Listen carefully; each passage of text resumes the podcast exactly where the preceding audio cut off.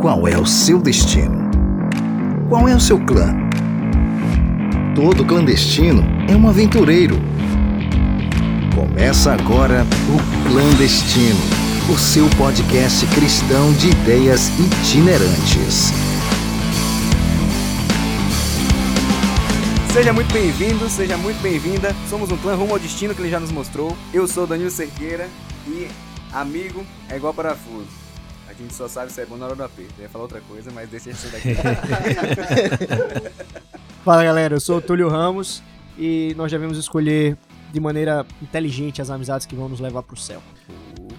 Esse menino é sempre assim, né? Todo Uh! centrado, sério. E hoje conosco aqui temos um clandestino. Opa, aqui é o William Ertal e amigo, amigo, negócios à parte. Cuidado com a fiança, cuidado com a avalista. E aí, eu sou o Adna Maltês e eu aconselho vocês a explorarem as amizades femininas. Ó, Especialidade da casa. Boa.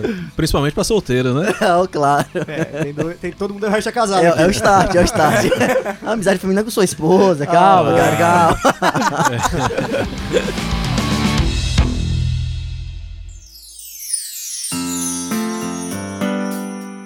Pronto, o assunto de hoje já tá claro, né? Amizade. Amizade é uma coisa muito boa. E isso aqui pode parecer um, um grupo, um, um- grupo de gente saindo do hospício, mas são só um monte de amigos conversando. E a gente vai falar sobre, sobre isso, né? O que é amizade pra vocês? Como é que, como é que isso funciona? Que negócio é esse? Eu acho que é um assunto que faz muito sentido a gente conversar, não é? A gente tem no nosso nome aí do nosso podcast uma referência acerca desse clã, né? Desse grupo que tá buscando algo em comum.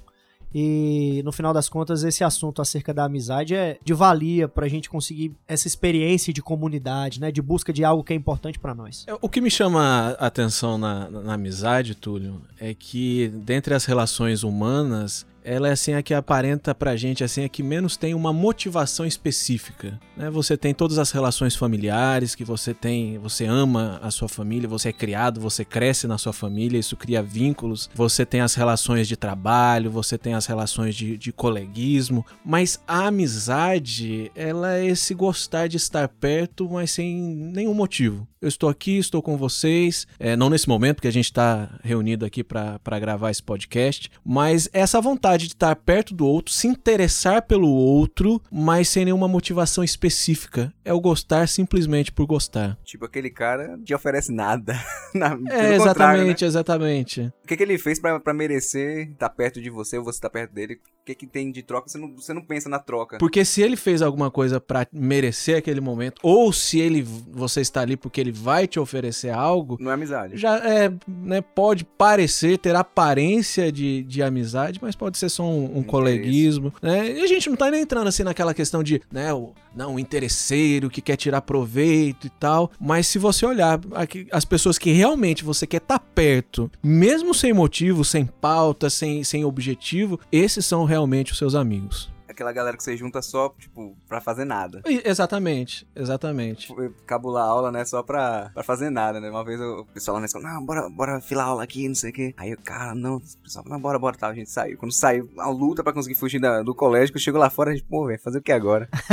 Exatamente. É só pela emoção de estar com a galera lá, depois dali, não tinha o que fazer. Imagina- né? Imagina- Tava junto. Imagina a cena, você ligando pro seu amigo de verdade, seu melhor. Ô fulano, dá um pulo aqui em casa, vem aqui em casa. E aí ele te pergunta, fazer o que na sua casa? Não é uma pergunta que você faça pra amigo, porque não, não, não, precisa não de precisa motivo. de motivo pra estar junto. Isso pra amigo, né? Mas se for entre duas amigas, Ah, a gente entra na densidade, na complexidade de uma relação que a gente não tem como compreender. Mas eu tenho uma visão um pouco é, mais dura, menos talvez romântica, um pouco até deprimente sobre as relações humanas. Poxa. o Lord Byron. É, tipo isso, é, tipo isso, Lord Byron. você que tá aí ouvindo, se tiver alguma faca ao seu lado, por favor, vai na cozinha A guardar. faixa, a faixa aí você.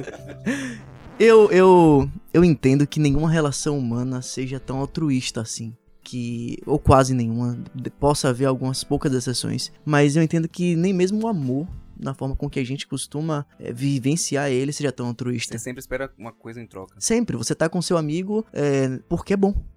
porque aquilo faz bem pra você. Então, é, na minha lógica, até esse altruísmo não é tão altruísta É assim. interdependência. E engraçado, porque quando você pega esse aspecto que a Adna colocou, né? Desse talvez interesse consciente ou inconsciente, né? nesses relacionamentos. E esse aspecto que o Will falou também, que separa o que é a amizade desses nossos outros tipos de relação. Aí você percebe então que é um tipo de relação que ela não necessariamente ela é longa, né? Então, tem uma época que você tem determinados amigos, tem uma época que esses amigos são outros, tem outras amizades que duram bastante, tem outras que duram um pouco, ou seja, você não, é difícil achar um padrão, é, ou, por exemplo, como é que um amigo meu se comporta, ele se comporta dessa determinada maneira, mas pode ser que o amigo de Aiden se comporte de uma outra maneira, ou o que é que eu espero de um amigo meu, e o que é que você espera de um amigo seu. As nossas expectativas frente às amizades, elas podem também ser bem diferentes, né? Principalmente pelo fato do que nutre a amizade é o contato.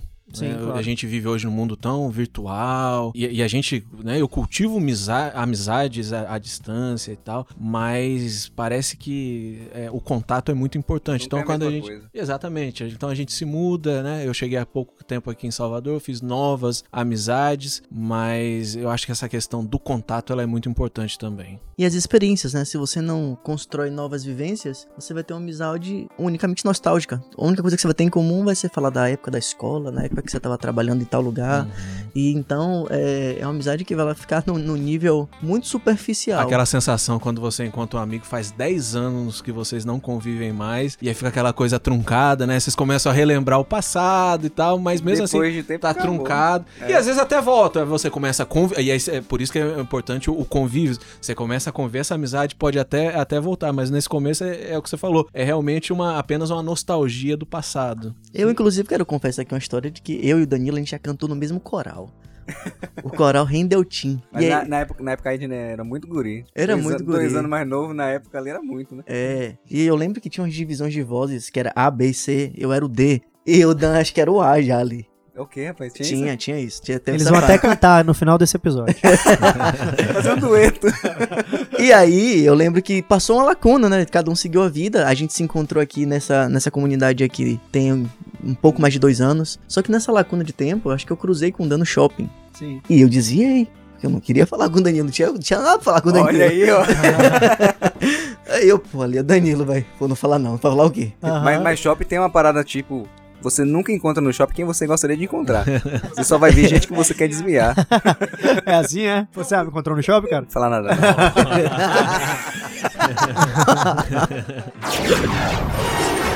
não. O ser humano, ele é um ele tem essa tendência de se juntar a outras pessoas, não é? Nós somos gregários, né? Gregário. E, mas é import, assim, importante analisar também que às vezes você tá numa experiência de um grupo grande e como depois esse grupo se torna um pouco menor e depois menor ainda. E no final das contas você era amigo das 40 pessoas que estavam na sua sala, mas no fundo, no fundo você só construiu um vínculo de verdade com duas, três pessoas, né? Então, ao mesmo tempo que a gente gosta de estar com, com muitas outras pessoas, a gente não quer estar sozinho. A gente, inclusive, tem. Acho que podia até ser um tema para um outro episódio, a gente falar um pouco sobre solidão e solitude, né? Mas a gente tem um Uhum. pouco de dificuldade com a solitude, porque a Uhum. gente sempre acha que é solidão. Mas mesmo diante de tudo isso, é difícil ser amigo de uma multidão de pessoas, né? Quando a gente pensa, por exemplo, em Jesus Cristo ali com aquele grupo dele dos seus discípulos, por mais que ele falasse para multidões, ele tinha um grupo mais fechado de 12, e dos 12 ainda tinha um uns dois ali, três que eram mais próximos. Então é natural isso, é natural que você crie mais vínculo com outras pessoas, que talvez tenham mais similaridades com sua maneira de pensar, não E é? eu creio que nas nossas experiências acaba sendo assim também, Túlio. A gente, né, eu já tive turmas, né, turmas grandes, 10 pessoas, 12 pessoas, 15 pessoas, mas tem uma pessoa, duas, três no máximo ali que você tem essa proximidade maior. Sim. E às vezes comete até o pecado de falar mal das outras pra essa, né?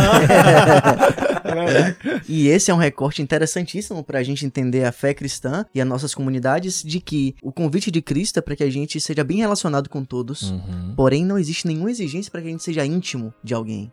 A intimidade é algo que tá à nossa escolha. Claro. O grupo de Cristo ali, o, o amigo mais íntimo dele era o João, ao qual ele confiou a própria mãe na cruz. Então, você ser simpático e honesto com todo mundo, talvez seja uma regra. Talvez não, é uma regra cristã. Claro. Mas a ponto de você ser um amigo de geladeira, eu acho que você forçar uma situação assim é algo muito delicado. Eu- Eu não sei se cabe aqui essa distinção, mas vou me arriscar. Jesus, ele amava todos, mas ele Sim. gostava de alguns. Aham.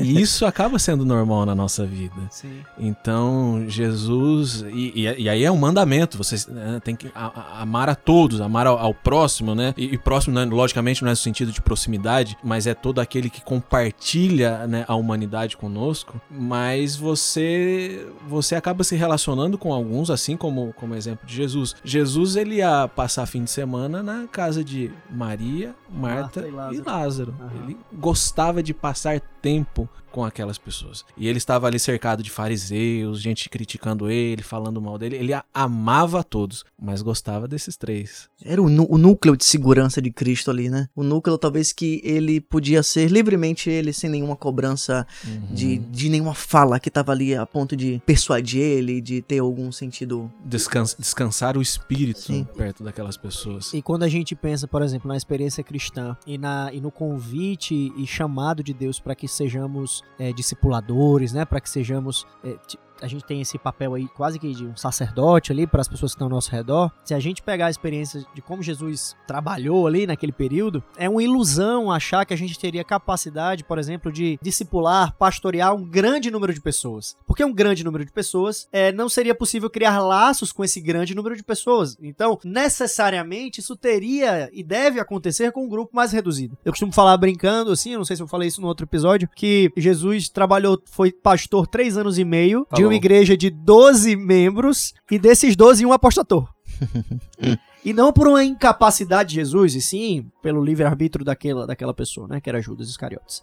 Mas imagina, se três anos e meio, com um grupo de 12 pessoas, existia ali os desafios para esse processo discipulado, e existia a amizade, e aí a gente entra nesse aspecto até que Aisner falou, não que seja uma amizade interesseira, ah, eu vou me tornar amigo dele para ele acreditar no que eu acredito, não é isso. Mas é natural que dentro de uma amizade real, né, que as pessoas dividem aquilo que acreditam e que pensam, um vai ser um influenciador para com o outro. Um Claro. influencia o outro com as suas verdades, não é natural. Isso, isso, eu tinha separado aqui, né? Me lembra muito o relato da história da amizade. Inclusive gerou um livro chamado Dom da Amizade, de Lewis e, e Tolkien. Legal. Foi um processo onde um converte o outro, levando pra esse ponto, né, espiritual. Sim. Eles se conheceram num clube de, de, de leitura, né? Literatura, né? Porque eles eram professores De Oxford. de Oxford, um é de Oxford de Cambridge, e aí eles começam a trocar figurinha, um é transferido para a faculdade do outro, tal, eles começam a escrever e eles se reuniam lá com os amigos para um ler pro outro as histórias de ficção deles, que era tipo desligar daquela parte mais profissional e relaxar, mas ainda assim dentro da área que eles gostavam, que era da, da linguagem, da escrita e tal.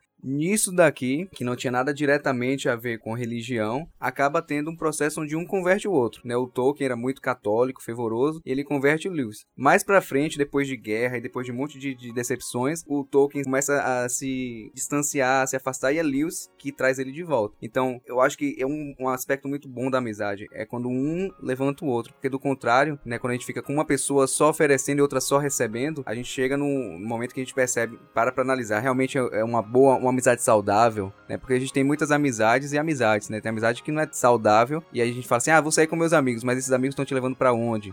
O- A qualidade, qual é a qualidade do amigo, né? Então acho que uma das qualidades, tem várias, é que ele vai te oferecer coisas boas, né? Então, se ele te oferece qualquer tipo de coisa ruim, não, não vou Enumerar. adjetivar, né? Mas não é uma- talvez não seja uma boa amizade. Sim, Então, sim, com certeza. Talvez não, né? Não, ser, não é uma boa amizade. Não é uma boa. É interessantíssimo esse ponto de vista que o Dan traz de uma amizade tóxica, de uma amizade sanguessuga, né, por assim dizer. E eu já queria jogar a bola pra vocês aqui. Quando a gente quer impor um desejo nosso pra um amigo, isso certamente é tóxico. E então a amizade de Judas para com Jesus era desse jeito. Judas queria que o amigo dele, ele via potencialidade no Cristo, De liberdade, né? de liberdade, de liderança, Política. de instaurar o reino ali. E aí ele pensa assim, vou dar um jeito. E aí ele vai lá tentando ajudar na ideia dele, né, a Aham, Cristo, Nas suas boas intenções. nas suas boas Deixa eu dar um intenções. empurrãozinho aqui. Agora é agora. Agora ele vai se revelar, vai matar todo mundo e vai Sim, virar o rei. É, a, gente, a gente entra aqui numa, numa dicotomia bacana que é entre comunidade e individualidade. Certo. E eu creio que a religião bíblica, o cristianismo, ele não abandona nenhuma, nenhuma dessas duas coisas. Então, ao mesmo tempo que a amizade gera essas coisas em comum, essa comunidade entre duas ou, ou mais pessoas, uma personalidade ela não pode ser diluída na do outro. Isso é uma amizade tóxica, é uma personalidade que é diluída ou se dilui na personalidade do, do outro. E a amizade verdadeira é justamente o contrário disso. Né? Eu sou o seu amigo justamente porque você tem coisas que não há em mim e que, e que eu admiro e que me fazem crescer. E justamente é por essa, essa sua individualidade que me cativou e levou a nossa, a nossa amizade. Então, tudo que dilua a personalidade, a individualidade, é tóxico. Claro. Você nunca. Quando você vai por uma perspectiva cristã, de que a mensagem do evangelho é uma mensagem boa, é algo que salva, que faz bem, é um ato de amor, é natural então que eu queira dividir essa mensagem com os meus amigos, porque eu entendo que estou fazendo algo bom para ele dessa maneira. É bem verdade que eu tenho que respeitar essa individualidade do outro, de ter interesse ou não nessa mensagem que eu quero falar Claro. para ele, não é? É, Em contrapartida, ter uma tentativa ou uma iniciativa de falar essa mensagem para os meus amigos, não necessariamente é um ato assim de proselitismo ou de desrespeito com a individualidade alheia. É simplesmente porque é algo que eu acho que é tão bom que eu quero dividir com quem eu Claro. gosto, com quem, com quem eu amo, o né? evangelho é, é, é um mendigo falando para outro onde tem pão. Pois é. E você tem que minimamente estar interessado na vida do outro mendigo pra dar essa dica pra ele. Aham, com certeza. E porque também você sabe que o pão lá não acaba, né? Mesmo que você divida o, o, o point com os outros mendigos. Mas, então, partindo dessa pressuposição, e interessante isso que o Will falou no começo dessa dicotomia bíblica da comunidade e da individualidade, quando eu tenho o meu grupo de amigos, e pode ser só nós quatro aqui, há uma comunidade aqui, não é? Cada um com as suas particularidades, cada um com suas linhas de pensamento. Mas se um de nós quatro se propõe a dividir essa mensagem que salva, penso eu, a partir dessa ótica, então, que essa aqui é uma amizade edificante. Um edifica, um constrói para o outro. E partindo dessa pressuposição também, existem talvez amizades que não sejam edificantes, que me afastam de uma vivência ou de uma experiência como essa que é descrita na, na palavra de Deus. E eu quero já puxar aqui um ponto pra uma bem-aventurança de Cristo, que ele vai dizer que bem-aventurado aquele que não se assenta à roda dos escarnecedores. E aí existe um- uma má interpretação de entender do que é seria essa roda dos escarnecedores, porque se eu levar isso no modo literal, eu só vou ser amigo de quem é da minha comunidade religiosa aqui. Eu, Uhum. eu, eu crio um clube aqui. E se eu levar no ponto mais literal ainda, eu não vou mais sentar em nenhuma cadeira universitária, a menos que eu faça teologia. É, eu não vou sentar em nenhum outro lugar, nem vou andar de ônibus, porque ali vai ter uma roda dos escarnecedores. Então, o que, que, que que Jesus queria dizer com, com isso aí? Qual é o limite? Que é um limite de segurança entre a gente ter amizade com pessoas que pensam diferente da gente, até que professem uma fé diferente. Esse texto que a Adriana citou, ele, ele se encontra nos Salmos, não é? Então, em um contexto onde existia o povo de Deus, que era o povo de Israel, e os outros povos, eles eram, é, de uma maneira geral, adoradores é, de vários deuses, tinham uma cultura pagã, e tudo aquilo que significava o destaque do povo de Israel era o destaque do Deus de Israel. Então tinha toda uma lógica. Por isso que existiam guerras, por exemplo, não é, relacionadas a isso, e Deus estava lá dando, aprovando aquela guerra porque existia ali uma disputa da soberania de Deus. Quando você vai para o Novo Testamento e você vai ver a- o ministério de Jesus e posterior a ele ali a própria igreja primitiva, você já tem um contexto que abrange os gentios e abrange eu e você que não somos judeus e somos alcançados por essa mensagem. Nesse caso especificamente, aí eu já começo a tirar como exemplo o Jesus que sentou na mesa com os pecadores, publicanos, não é? O Jesus que estava sempre próximo aos pecadores, que quando era questionado pelos religiosos, respondia de que eu vim atrás dos que estavam doentes e não dos sãos, não é? Então,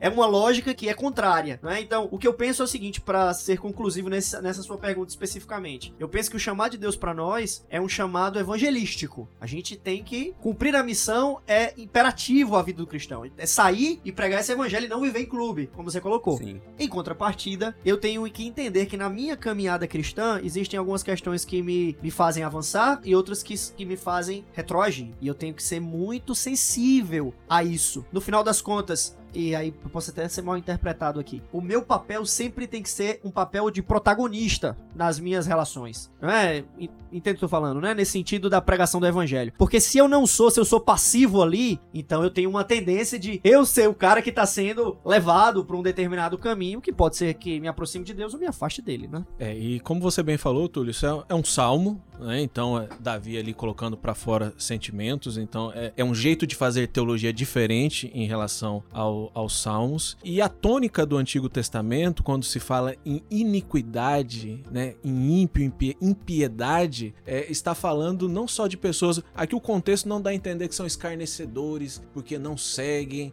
a, a religião de Israel. É gente e, e outros textos do, de Salmos, né, Da- Davi vai usar é, este mesmo conceito de gente que se junta para fazer o mal. Sim. Então, não Uhum. esteja no conselho, no concílio, no ajuntamento daqueles que se juntam para praticar o mal contra outras pessoas. Então, me parece um, um conselho completamente é, plausível. E é como você falou. Impiedosos até, né? Uma tradução exa- seria os impiedosos. Exa- exatamente, aqueles que não têm piedade. Sim. Então, e aí quando você vai né, para Jesus, que é o ápice da revelação das escrituras, ele se assentou com bêbados, Aham. prostitutas, publicanos, comeu junto com publicanos, tanto que ele era cobrado a respeito de você senta com pecadores. Como que eu concilio esse salmo e um Jesus que é acusado de se assentar com pecadores? Se ele estivesse rasgando o salmo ali. né? Exatamente. Eu, eu entendo também numa dimensão do escárnio, de realmente do, do desdém, do desrespeito à nossa fé. Então, não é saudável que a gente entre em, em qualquer tipo de relação com qualquer pessoa que não respeita o que você professa, o que você crê. Porque a sua, a sua individualidade, as suas crenças não podem ser diluídas na, na Coletividade. Na coletividade. Boa. Com certeza. Então, uma amizade saudável, ela pode coexistir de diferentes credos e tudo mais. Sim. É assim que a gente vai cumprir lá o que tá lá escrito de ir por todo mundo e fazer uma palavra que o Dan repetiu comigo a vida inteira. Fazer o quê, Danilo? Discípulo. Discípulos, cara. E tá interessante é, esse O, é porque ele mostrou um livro que tem o nome discípulo aqui. O Danilo tem É, eu ia 50 cortar. PDF sobre discipulados, pessoal. Ele Tem vai mais um colocar aqui no. Tem mais um- Você nunca teve.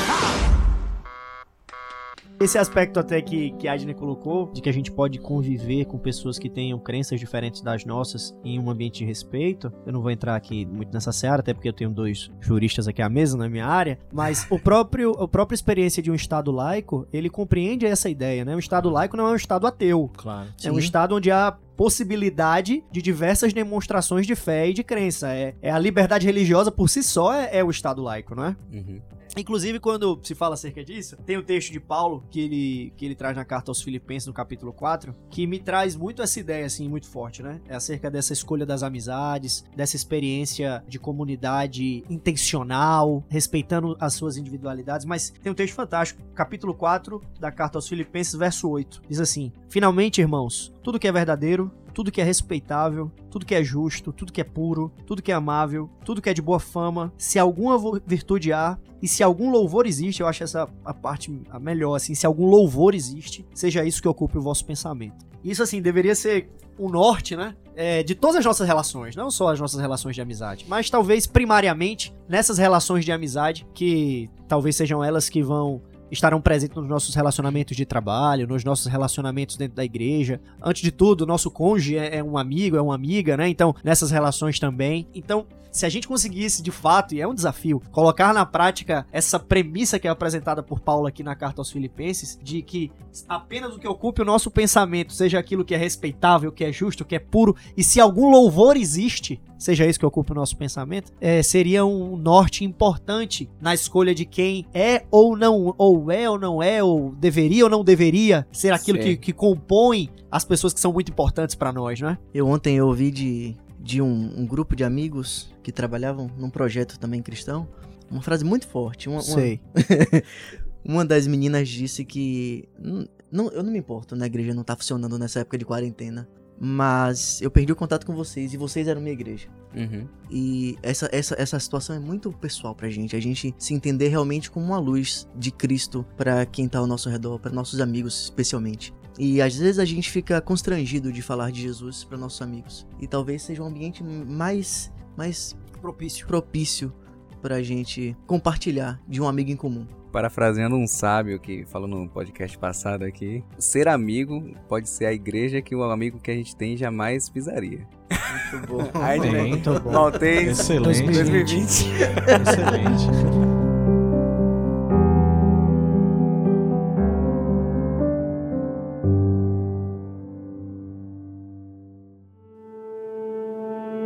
É curioso notar que ao longo da história de Israel e ao longo da história da igreja, a figura de Deus ela passa por várias representações relacionais. Então Deus no Antigo Testamento ele é retratado como pai. A gente não gosta de falar muito, mas ele é também em alguns textos retratado ali como, como mãe. Jesus fala ele ele como uma galinha, ele estava querendo juntar Israel como se fosse os seus os seus pintinhos. Várias várias representações relacionais. Ele é o nosso mestre, ele é o nosso Senhor, nós somos servos dele. Então, essa, essa relação hierárquica. Ele é o nosso líder, nós somos os seus discípulos. Mas o auge dessa representação relacional é, está em João capítulo 15, quando ele diz que: Olha, eu já não chamo mais vocês de servos, já ali se despedindo dos seus discípulos. Eu chamo agora vocês de amigos. Isso dá pra gente a clara noção de que o reino dos céus, ele é um reino de amigos. E quando a gente entende que Jesus, ele, e ele é, ele continua sendo o nosso pai, o nosso mestre. Os outros títulos não foram não, excluídos. Não, eles não É. são excluídos. Ele é o nosso general, ele é o senhor dos exércitos, mas ele também é nosso amigo. Isso dá pra gente uma noção completamente nova e refrescante revigorada do evangelho, né? E agora quando eu me quando eu me sento ou me deito ou me ajoelho para falar com ele, eu já não fico tão dependente de pauta. Quem tem pauta é reunião de trabalho. E aí, de repente, eu estou nessa situação em que eu entendo e aceitei Jesus Cristo como meu Senhor, como meu Salvador, como meu Pai. Sou adotado através dele, Deus me adota através dele, mas agora ele também me chama de amigo. E amigo é isso, é passar tempo junto, mesmo sem assunto. E se ter amigo com casa na praia já é bom, imagina esse amigo aí, hein?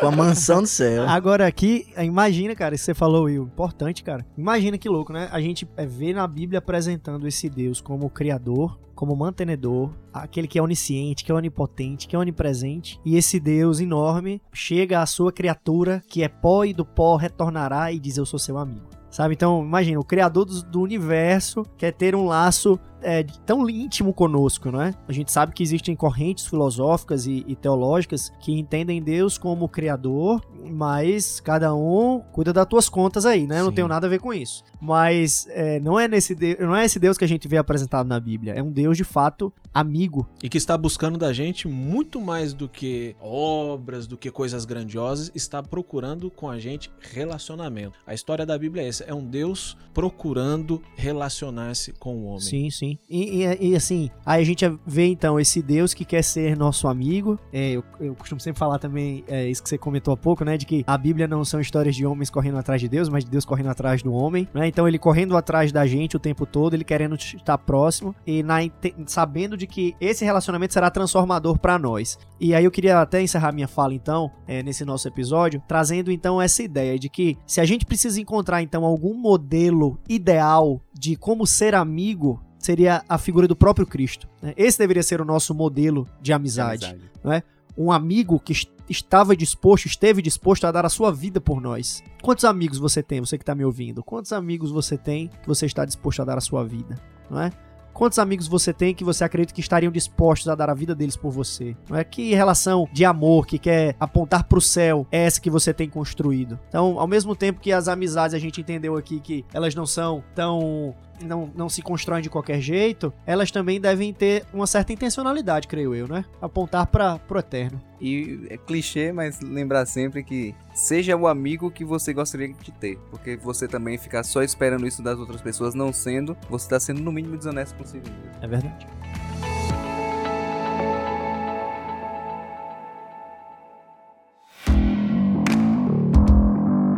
A gente tá numa época de hiper hiperconectados. Eu vejo que nas nossas relações mais íntimas de amizade, a gente já se despiu de toda aquela formalidade. Eu não vou dizer bom dia, como você está, Pra depois entrar com alguma demanda. Não, eu já chego mandando print pro amigo e dizer, opa aí, ó, ó, ó, que, que, que situação. Falando mal do pastor.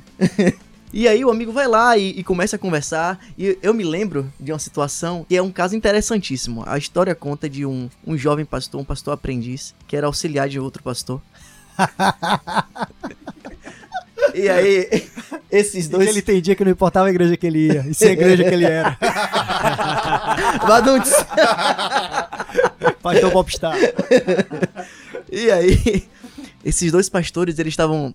pararam, sentaram pra almoçar. E aí o pastor auxiliar tava chegando ali, né? Começando a- naquele momento a, a carreira dele. E ele observou que o pastor, já veterano, ele não parou pra orar. E ele notificou o outro pastor. Disse assim: Pastor, você não orou. E o pastor deu uma resposta tão brilhante que até hoje eu não sei se essa história é só um, um migué ou se realmente é a maior justificativa de amizade e fé do mundo. Ele disse assim: Fulano, você ainda tem o hábito de parar pra orar? Eu estou orando a todo momento. É a roda dos escarnecedores. Vamos lá. Pera aí, pô, o final é legal, o final é legal. Pera aí, pera aí, calma, calma. É o meio do raciocínio. É o meio, calma, pô. Não. É, alegoria ou não, eu me lembro muito bem da relação de amizade de Enoque com Deus. É uma relação extrema. Que eram tão íntimos e tão amigos a ponto do cara sumir e o povo não pensou: "Pô, será que Enoque caiu num buraco e, e morreu numa armadilha? Será que Enoque simplesmente tinha outra família? Não, Enoque sumiu e todo mundo entendeu que Deus o tomou pra si, porque eles estavam tão juntos, eles eram tão amigos que não tinha mais sentido a vida de Enoque longe de Deus. Amém. Amém. E a gente quer te convidar para estar participando conosco com sugestões de temas, serão muito bem-vindos. Você pode estar entrando em contato com a gente através do nosso Instagram, que é o arroba podcast clandestino, ou por meio do nosso site podcastclandestino.com, apenas.com. Foi uma benção estar com vocês aqui hoje, amigos. E até o nosso próximo encontro. Valeu. Abraço, galera. Um abraço, meus amigos. Até mais. Valeu.